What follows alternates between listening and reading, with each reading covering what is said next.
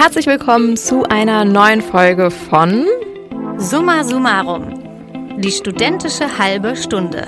Wir sind ab jetzt bis Weihnachten wieder wöchentlich für euch zu hören und freuen uns sehr.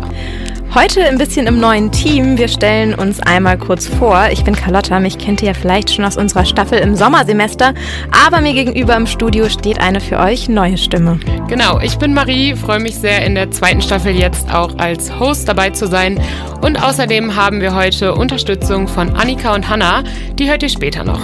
Genau, wie immer fangen wir an mit den wichtigsten Nachrichten aus der letzten Woche. Danach steigen wir mit Annika ein bisschen tiefer ein in arktische Geopolitik. Da bin ich selbst schon sehr gespannt. Und am Ende gibt es wie immer ein paar Empfehlungen von uns für euch. Redaktionsschluss für diese Folge war heute um 12 Uhr. News Talk der Woche. Es gibt ein Thema, über das wir heute sprechen müssen, weil es seit vier Wochen omnipräsent ist, nämlich die anhaltenden Proteste im Iran. Immer wieder sieht man vor allem auf Twitter und anderen sozialen Plattformen Videos von den Protesten im Iran, von Sicherheitskräften, die wirklich aggressiv gegen die Menschen vorgehen, von Frauen, die ihr Kopftuch verbrennen oder ihre Haare auf offener Straße abschneiden. Deswegen ist heute bei uns im Studio unsere Reporterin Hanna. Die kann uns das Thema nämlich ein bisschen besser einordnen. Hanna, kannst du vielleicht erstmal erklären, was genau der Auslöser oder die Auslöser für die Proteste waren und was genau die letzten Wochen passiert ist? Also angefangen haben die Proteste, weil am 16. September Gina Massa Amini, eine Iranerin mit kurdischer Abstammung, gestorben ist. Zuvor wurde sie von der sogenannten Sittenpolizei verhaftet, da sie ihren Hijab nicht korrekt, also nicht islamisch genug getragen haben soll. Das heißt, man hat zu viele Haare gesehen. Am Tag ihrer Beerdigung fingen dann die Proteste an, die sich schnell aufs ganze Land ausgebreitet haben. Ziemlich früh ist der Slogan San Zendegi Azadi, also Frauen leben Freiheit, zur Hauptüberschrift des Aufstands geworden. Und neben den Rufen sieht man, wie Frauen ihr Kopftuch öffentlich abnehmen und ihre Haare abschneiden. Das ist nicht nur mutig, sondern in den Augen der Regierung ziviler Ungehorsam. Es geht nicht um das Kopftuch an sich, sondern um den Zwang, es tragen zu müssen und um die Einschränkung der Frauen in ihrer Freiheit. Mittlerweile geht es aber auch um viel mehr, und zwar die Menschen auf den Straßen wollen diese Unterdrückungen und Ungerechtigkeiten nicht mehr hinnehmen. Mittlerweile sind die Proteste auch an den Universitäten und sogar an den Schulen. Dass Studierende auf die Straße gehen und demonstrieren, das kennt man ja, ähm, beziehungsweise passiert es auf jeden Fall mal öfter. Aber Demonstrationen an Schulen ist jetzt doch nicht so gewöhnlich. Was genau ist da an den Schulen los? Als an den Unis die Proteste gewaltsam versucht wurden, durch die Polizei und sogenannte Sicherheitskräfte beendet zu werden, sind SchülerInnen, also junge Mädchen um die 13, 14 Jahre alt, den Studierenden zur Seite gesprungen. Sie haben nämlich Bilder in den Schulen vom obersten religiösen Führer Khamenei abgehangen und sich dabei auch ohne Kopftuch gefilmt.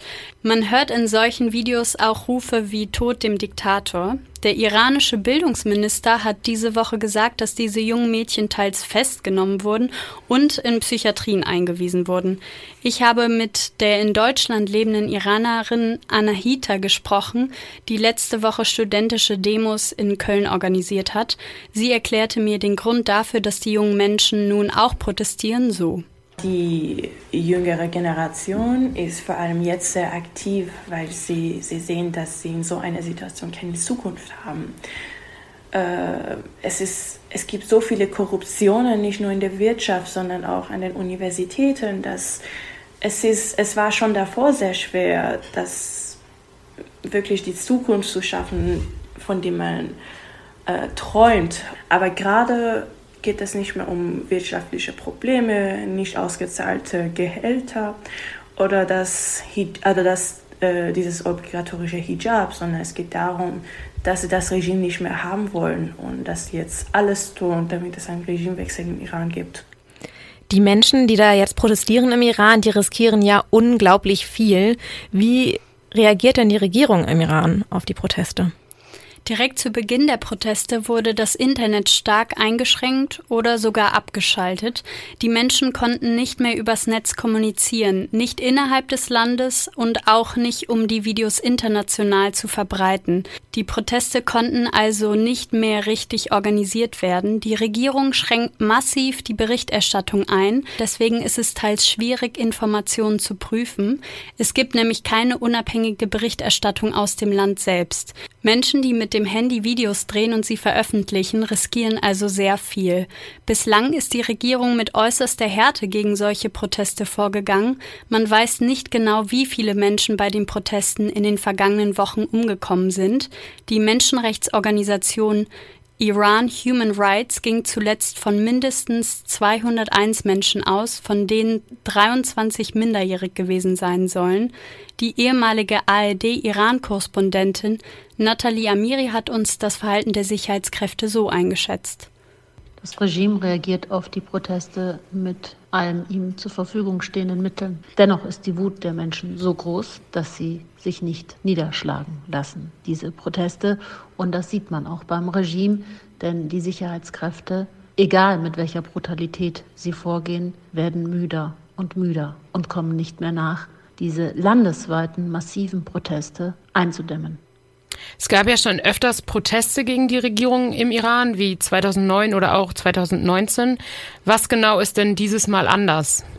Also dieses Mal unterstützen die Männer die Forderungen der Frauen zur Gleichberechtigung. Außerdem ist es nicht nur eine bestimmte soziale Schicht, die auf die Straßen geht. Die Proteste gehen durch die ganze Gesellschaft. Frauen, Bazarhändlerinnen, Studierende, Schülerinnen, Juristinnen, Menschen aus den kurdischen Gebieten und Belutschistan. Außerdem sind die Proteste dezentral organisiert. Das heißt, dass sich in vielen verschiedenen Vierteln der Städte Menschen ansammeln. Das macht es schwieriger, die Proteste aufzulösen. Der aus dem Iran stammende Filmregisseur Ali Samadi Ahadi hat im Bonn FM Interview sich gewundert, wie westliche Länder auf diese feministische Bewegung reagieren wo ist der Westen eigentlich bei dieser, bei dieser äh, Bewegung im Iran? Wo sind die Feministinnen und Feministen? Ich sehe die im Westen nicht. Die haben bei der MeToo-Situation in, in, in, in der USA oder äh, Black Lives Matter-Bewegung eine riesen Welle hier gemacht. Und äh, ich habe das Gefühl, wenn es um die erste feministische Revolution der Welt geht, sind die blind, weil es im Iran passiert, weil deren Blick nur Richtung USA schielt. Also ich habe verstanden, dass es den Demonstrierenden sehr wichtig ist, dass ihre Forderungen auch international gesehen werden. Wie reagiert denn die deutsche Bundesregierung, Hanna? Direkt zu den Protesten hat sich der Bundeskanzler nur kurz in einem Tweet geäußert und hat sein Bedauern über den Tod von Massa Amini ausgedrückt. Letzten Samstag hat Außenministerin Baerbock Sanktionen in Form von Einreisesperren für die Verantwortlichen der Repression und Einfrieren von Vermögen in der EU gefordert. Anfang kommender Woche werden die EU-AußenministerInnen darüber beraten. International sieht man, wie sich Prominente den Protesten im Netz anschließen und seit dieser Woche wird das Thema mehr in den deutschen Medien repräsentiert. Vielen Dank, Hanna, dass du uns über die Proteste auf dem Laufenden gehalten hast. Hier in Deutschland wird das nächste große Ereignis eine große Iran-Demonstration in Berlin am 22.10. sein, an dem auch die Anreise von Menschen aus ganz Europa erwartet wird. Falls ihr euch weiter informieren wollt, empfehlen wir euch das Iran Journal. Noch immer sollte es keine Podcast-Folge geben, in der wir uns nicht mit dem russischen Angriffskrieg auf die Ukraine beschäftigen. Die Situation dort hat sich innerhalb der letzten sieben Tage nochmal verschärft. Letzten Samstag gab es eine Explosion auf der Krimbrücke. Das ist eine 19 Kilometer lange Brücke, die das russische Festland und die seit 2014 von Russland annektierte Halbinsel Krim miteinander verbindet. Da kann man sich jetzt ja schon direkt vorstellen, die ist natürlich strategisch sehr wichtig für Russland. Und durch die Explosion, die mutmaßlich von der Ukraine geplant und durchgeführt wurde, wurde diese Brücke eben beschädigt. Russlands Präsident Wladimir Putin hat direkt am Sonntag die Ukraine für diesen, wie er es nennt, Terroranschlag verantwortlich gemacht und legitimiert damit die Luftangriffe, die Russland seit Wochenbeginn besonders auf Kiew und andere ukrainische Großstädte fliegt. Auch heute Nacht meldet zum Beispiel die Stadt Kharkiv mindestens zwei Raketenangriffe. Das ist tatsächlich eine massive Verschärfung der Lage, da nun gezielt die ukrainische Zivilbevölkerung getroffen wird. Der Angriffskrieg beschränkt sich sozusagen nicht mehr auf ein Schlachtfeld. Seit Wochenbeginn hat Russland angeblich bis zu 30 Luftangriffe täglich geflogen. Wie immer bei Nachrichten aus Kriegsgebieten gilt aber, dass diese Angaben sich nicht unabhängig überprüfen lassen. Es kann deswegen zu leichten Abweichungen kommen. Ukrainische SprecherInnen sagen ja, dass die Angriffe lange geplant waren und die Brückenexplosion als Vorwand genutzt wird. Was ist da dran?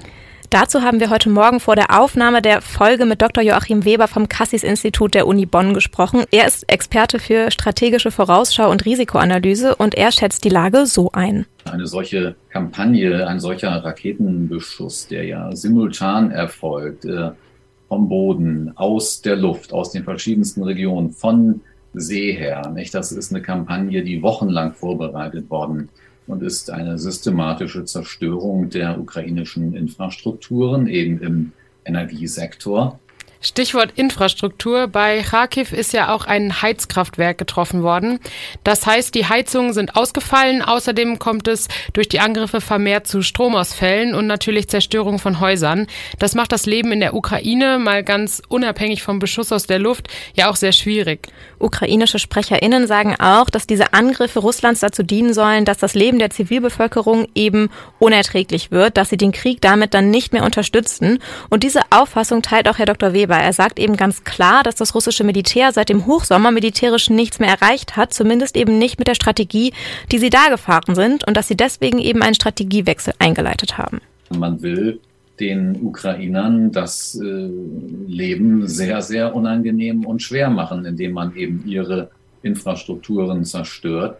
Und niemand von uns kann einen ganzen Winter im, in Osteuropa aushalten ohne Strom und ohne Heizung. Und es zielt ganz klar auf die Zermürbung des ganzen Volkes. Herr Dr. Weber sagt aber auch, dass diese Strategie nicht unbedingt Erfolg haben muss. Es kann auch sein, dass eine noch stärkere Widerstandshaltung unter den Ukrainerinnen und Ukrainern aufkommt. Diese Verschärfung der Lage und diese massiven Angriffe Russlands auf die Städte der Ukraine löst, finde ich, nochmal ein neues Level an Unsicherheit und Besorgnis aus. Natürlich für die Menschen in der Ukraine selbst, aber ich frage mich auch, wie und ob das die Sicherheitslage im Rest von Europa verändert. Herr Dr. Weber sagt auf jeden Fall, dass die Lage besorgniserregend sei, weil Putin offenbar bereit dazu ist, sehr drastische Maßnahmen zu ergreifen. Er sagt auch, dass der Rest Europas dann nicht optimal darauf vorbereitet wäre und dass es definitiv Sicherheitslücken gibt. Also wir können grundsätzlich in der Einschätzung von Herrn Putin davon ausgehen, dass er bereit ist, jedes Mittel einzusetzen, das ihm und seinen Zielen nützt. Und da steigert er langsam an. Nicht? Jetzt geht es ja bereits um die systematische Zerstörung der zivilen Infrastruktur. Das ist natürlich eine Eskalation. Damit ähm, wird die Grenze zum, ja, man muss schon eigentlich langsam sagen, Vernichtungskrieg doch überschritten. Jetzt sind wir nicht im Kalten Krieg, wir sind im heißen Krieg. Nicht? Also es, es führt uns unsere Vulnerabilität schonungslos vor Augen. Und Europa und insbesondere Deutschland ist ähm, im Wesentlichen ein Land mit offenem Dach. Nicht? Also diese Raketen sind auch ein letzter Weckruf auch an uns. Anfang der Woche kam auch die Meldung aus Belarus, dass eine gemeinsame Militäreinheit von Russland und Belarus aufgebaut werden soll. Heute wurde bekannt, dass der belarussische Machtinhaber Lukaschenko sein Militär in Form eines Antiterroreinsatzes in erhöhter Alarmbereitschaft versetzt. Was ist da zu erwarten? Äh, da schätzt Herr Dr. Weber die Lage tatsächlich auch noch als etwas unklar ein. Das ist im Moment sehr schwer abzuschätzen. Also ich habe den Eindruck, dass äh, Lukaschenko sich äh, versucht, da äh, rauszuhalten, wie es irgendwie nur geht. Natürlich macht er Schritte zur Unterstützung Putins. Das ist alles ein bisschen besorgniserregend und die Frage ist letzten Endes die, schafft Herr Lukaschenko sich da aus der Umklammerung Putins herauszuwinden? Also ich merke deutlich, er will nicht, weil er merkt, dass es auch letzten Endes dann für seine Herrschaft spitz auf Knopf stehen könnte. Es ist tatsächlich so, dass Dr. Weber davon ausgeht, dass die belarussische Bevölkerung sehr stark gegen den Krieg ist. Er schätzt da auf 80 Prozent der Bevölkerung, die gegen den Krieg sind. Aber trotzdem ist die Abhängigkeit von Belarus und auch von Lukaschenko, von Putin natürlich ziemlich groß. Insgesamt bleibt also nicht wirklich viel anderes zu tun, als die Lage in der Ukraine weiter zu beobachten, äh, sich weiter zu informieren und vielleicht auch ein bisschen zu hoffen, dass es da nicht zu weiteren Eskalationen kommt.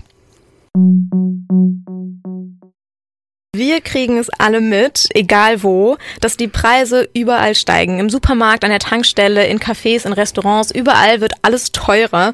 Und ich persönlich beschwere mich da schon ziemlich viel drüber. Es ist einfach, nichts macht mir Spaß zu kaufen. Grund dafür ist die Inflation. Am vergangenen Mittwoch hat Robert Habeck als Bundeswirtschaftsminister in der Pressekonferenz nun die Herbstprojektion der Bundesregierung bekannt gegeben.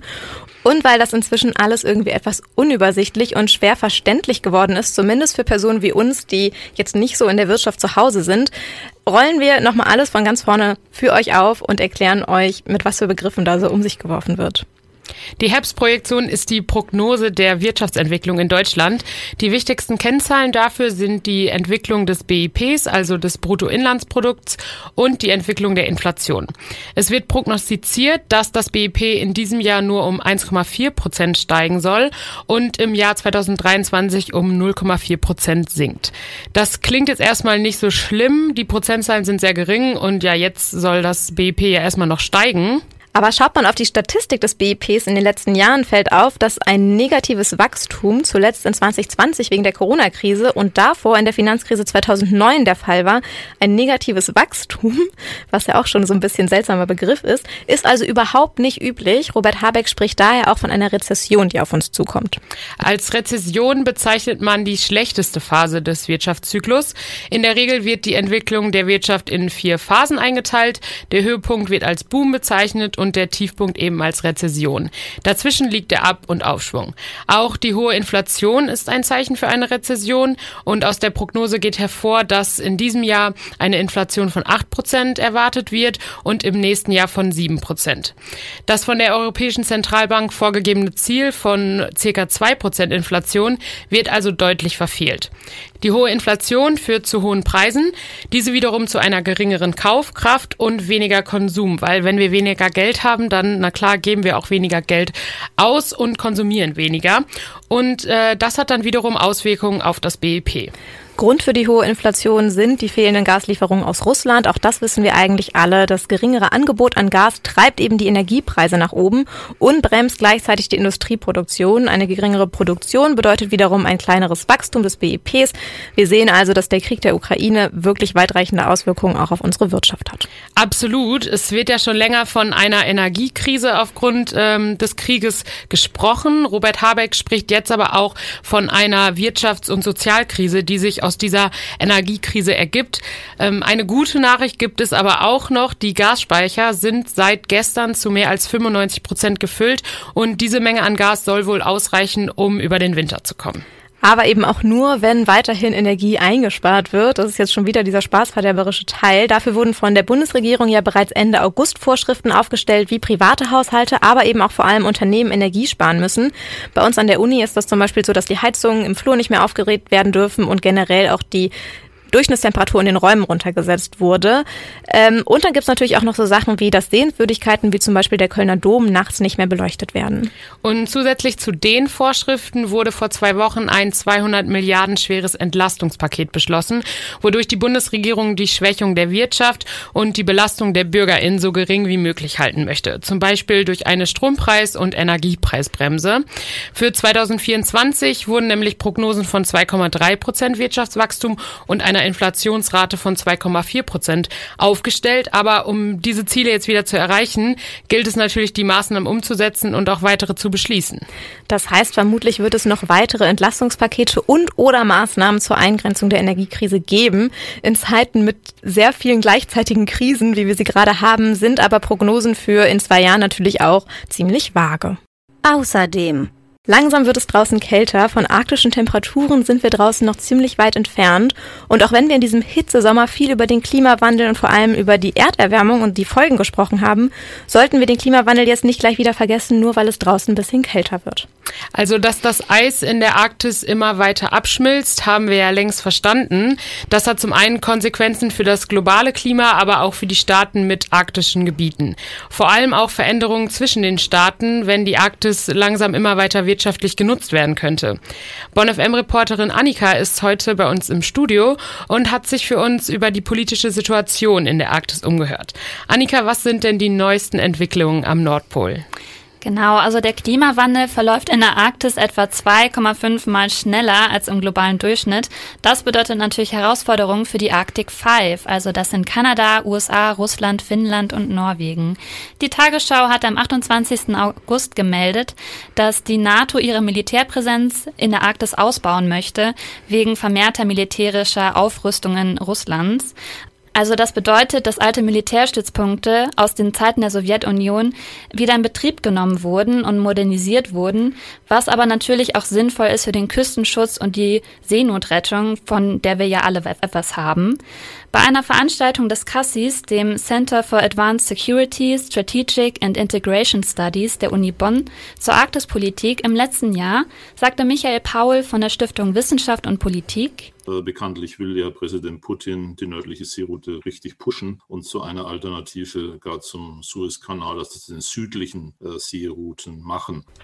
Also einerseits erwartet man neue Handelsrouten über das Polarmeer bei Sibirien, andererseits werden zusätzlich große Öl- und Gasvorkommen am noch nicht erreichbaren Meeresgrund unter dem bisher ewigen Eis vermutet. Ich finde das irgendwie eine total seltsame Vorstellung, dass einerseits alles versucht wird, das Abschmelzen der Polkappen irgendwie zu verhindern, aber es gleichzeitig schon Staaten gibt, die irgendwie darauf geiern, dass es doch abschmilzt und da so wirtschaftliche Chancen sehen. Wenn die Arktis wirtschaftlich also so interessant sind, sind dann alle Gebiete fest aufgeteilt zwischen den arktischen Staaten oder gibt es da noch sowas wie neutrale Gebiete, auf die man sich jetzt stürzen könnte, Annika? Also es gibt derzeit noch überlappende Gebietsansprüche, die sich um den Nordpol herum erstrecken. Das wird von der UN entschieden. Anträge haben Russland, Kanada und Dänemark durch Grönland gestellt und das ist teilweise auch schon über 20 Jahre am Laufen. Ähm, Schlagzeilen hatte die Expedition von Russland 2007 zum Nordpol gemacht. Dort fand dann auch eine symbolische Flaggensetzung auf dem Meeresgrund unter dem Nordpol statt. Und das war natürlich kurzfristig auf jeden Fall alarmierend. Bei der Cassis-Veranstaltung, die ich eben erwähnte letztes Jahr, schätzte Christoph Humrich die Situation zu den Grenzen dennoch als unproblematisch ein. Das, das Problem der Grenzen äh, ist äh, kein Problem sozusagen. Also es gibt äh, kaum Grenzen, die äh, überhaupt umstritten sind in einem wirklichen äh, Sinne. Grund dafür sei, dass die Staaten, bevor sie die Anträge gestellt haben, sich darauf geeinigt hätten, die Grenzen durch die UN ja, offiziell verhandeln zu lassen. Aber nicht nur die arktischen Länder wollen am Nordpol präsent sein, auch zeigt sich China inzwischen interessiert und nennt sich selbst in ihren Strategiepapieren als ein arktisnaher Staat. Okay, ich studiere jetzt kein Geografie, aber ich würde behaupten, China hat nicht mal eine arktische Grenze. Warum zur Hölle sind die da jetzt auch noch unterwegs? Ich kann es auch gar nicht nachvollziehen, weil ich sehe da auch keine Arktisnähe, aber gut. Ähm, die Einschätzung von Christoph Humrich, die wir gerade gehört haben, die ist jetzt aber auch schon über ein Jahr her. Und Anneke, hat sich da seit dem Angriffskrieg von Russland auf die Ukraine noch was an der Einschätzung geändert? Da habe ich bei Dr. Joachim Weber nach einem Statement gefragt. Er forscht am Bonner Cassis und einer seiner Forschungsschwerpunkte ist die Arktispolitik. Er sagt, dass der Krieg Russlands gegen die Ukraine in der Arktis zunächst einmal fast nichts verändert habe. Russland sei zwar bedeutend besser in der Region aufgestellt und der Westen könne diese Lücken auch hier erst nach Jahren schließen, aber vor allem sieht er nach wie vor in der Arktis kurz- oder mittelfristig keine großen Quellen von Spannungen. Okay, aber im Kalten Krieg war die Arktis auch schon Schauplatz von heftigen Machtdemonstrationen, einfach auch wegen der direkten Nähe zwischen Russland und den USA. Wäre das in der heutigen Situation nicht auch wieder möglich? Genau, also Dr. Weber sieht viel eher als eine Eskalation über arktische Themen die Möglichkeit von einer Verlagerung anderer Konflikte in die Arktis. Denn zum Beispiel in der Ukraine sei das Verhältnis zwischen Russland und dem Westen bis zum Zerreißen gespannt und dass diese Konfrontation sich auch noch auf die Arktis ausdehnen könne, sei nach seiner Ansicht nach keineswegs mehr ausgeschlossen. Also ich muss sagen, die Art und Weise, wie Russland mit Ländergrenzen umgeht, ist ja mehr als beunruhigend in letzter Zeit. Ähm, jetzt sind sie auch noch am Nordpol krass pushy unterwegs. Wenn euch jetzt das Interesse an Sicherheitspolitik gepackt hat, dann empfehlen wir euch die regelmäßigen Veranstaltungen des Cassis-Instituts an der Uni Bonn. Termine und Themen findet ihr dazu auf der Webseite des Instituts. Schon gesehen? Wie immer entlassen wir euch nicht mit einer ganzen Ladung an News und Hintergrundinfos ins Wochenende, sondern geben euch auch noch Empfehlungen aus allen möglichen popkulturellen Bereichen mit. Und das hat diese Woche auch einen ernsten Hintergrund und zwar empfehlen wir euch Kulturveranstaltungen, die ihr besuchen könnt. Der Kulturbranche geht es nämlich schon wieder oder eigentlich noch immer ziemlich schlecht.